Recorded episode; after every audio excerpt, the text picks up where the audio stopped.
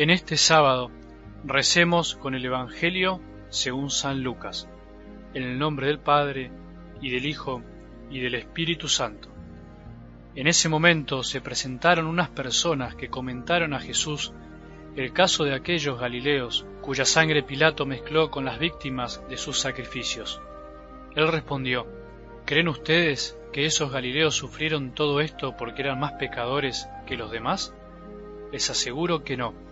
Y si ustedes no se convierten, todos acabarán de la misma manera. ¿O creen que las dieciocho personas que murieron cuando se desplomó la torre de Siloé eran más culpables que los demás habitantes de Jerusalén? Les aseguro que no, y si ustedes no se convierten, todos acabarán de la misma manera. Les dijo también esta parábola. Un hombre tenía una higuera plantada en su viña, fue a buscar frutos y no los encontró.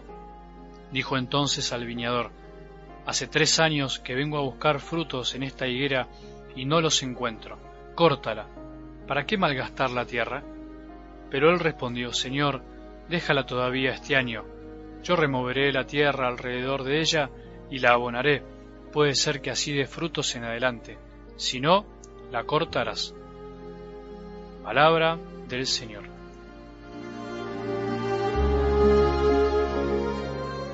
Qué linda semana hemos vivido, qué lindo fue poder profundizar un poco más en esas palabras de Jesús sobre la oración, sobre la necesidad, sobre eso de rezar siempre, sobre el desánimo también.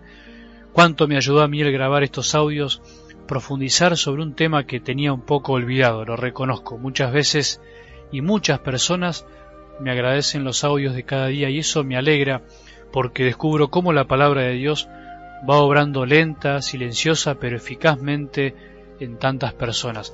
Pero si supieras y supieran cuánto me ayuda a mí poder hacer esto cada día, cuánto me reconforta todos los días hacer el esfuerzo por rezar, entender y explicar de la forma más sencilla pero profunda que pueda lo que Dios nos dice cada día. La alegría del predicador es predicar, no ver los frutos. La alegría del que transmite la palabra de Dios no está tanto en ver cómo los demás se transforman, sino en asimilar uno mismo la palabra y vivirla, porque en definitiva esa es la mejor predicación, la de la misma vida. Un predicador puede ser el mejor y más atractivo orador del mundo, pero si no vive lo que dice, de nada sirve, son palabras vacías.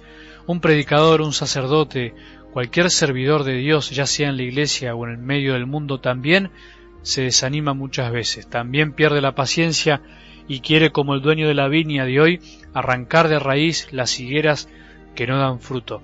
¿No te pasó alguna vez eso de perder la paciencia con tus alumnos, con tus hijos, con tus niños de catequesis, con tus feligreses, con tus hermanos de grupo, movimiento o comunidad?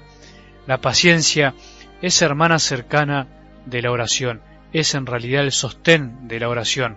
El impaciente no sabe orar porque no sabe esperar. Por eso es lindo terminar esta semana con este Evangelio, porque además de hacer el repaso de los días que vivimos, además de poder sintetizar un poco o lo que hemos rezado en estos días, también podemos relacionar la paciencia con la oración y la impaciencia con el desánimo. Cuando nos acercamos a la oración acelerados, eléctricos, inquietos, esperando resultados mágicos, difícilmente seremos perseverantes con el tiempo. Lo mismo podemos pensar de cada encuentro con las personas que se nos cruzan en la vida, que de alguna manera se transforman en oración, en diálogo con Dios.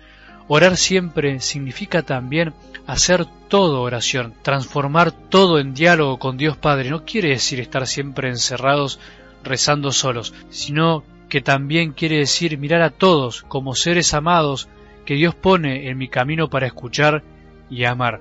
Por eso el paciente, el que sabe esperar a Dios en todo, de repente, mientras habla con alguien, se da cuenta de que está escuchando también a Dios. Eso es orar siempre. Eso es también encontrar ánimo para seguir, para saber que Él está en todos lados. No tenemos que perder el ánimo y dejar que Él nos consuele cuando Él quiera. Me tocó en estos días entrar, por gracia de Dios, en la casa más pobre que entré en mi vida. Nunca había visto nada así. Nunca había visto tanta pobreza junta, tanto abandono, tanto dolor exterior e interior. Yo no podía hablar. Solo me dediqué a escuchar y mirar a los ojos a la señora que me recibió. Hice el ejercicio de mirar a los ojos y no mirar tanto la suciedad y tantas cosas más que no entran en la lógica de los que tenemos la gracia de tener algo mejor. Nunca había escuchado que alguien me cuente tanta maldad realizada y sufrida. Solo me quedó esta frase que me dijo, Padre, con todo lo que sufrí, con todo lo que me hicieron en mi vida, soy bastante buena para lo que podría haber sido. Es verdad, lo creo así. Si yo y vos hubiéramos sufrido un cuarto, un centésimo de lo que esa mujer sufrió a lo largo de su vida y lo que estaba sufriendo, creo que seríamos mucho peores personas. Qué paciencia nos tiene Dios a todos. Qué bueno que es Jesús en esperarnos, en remover nuestra tierra corazón para que algún día demos frutos. No dejemos de rezar, siempre, siempre tenemos que rezar. No nos desanimemos, no nos desanimemos que todavía nos queda mucho por recorrer. Que tengas un buen día y que la bendición de Dios, que es Padre misericordioso, Hijo y Espíritu Santo, descienda sobre nuestros corazones y permanezca para siempre.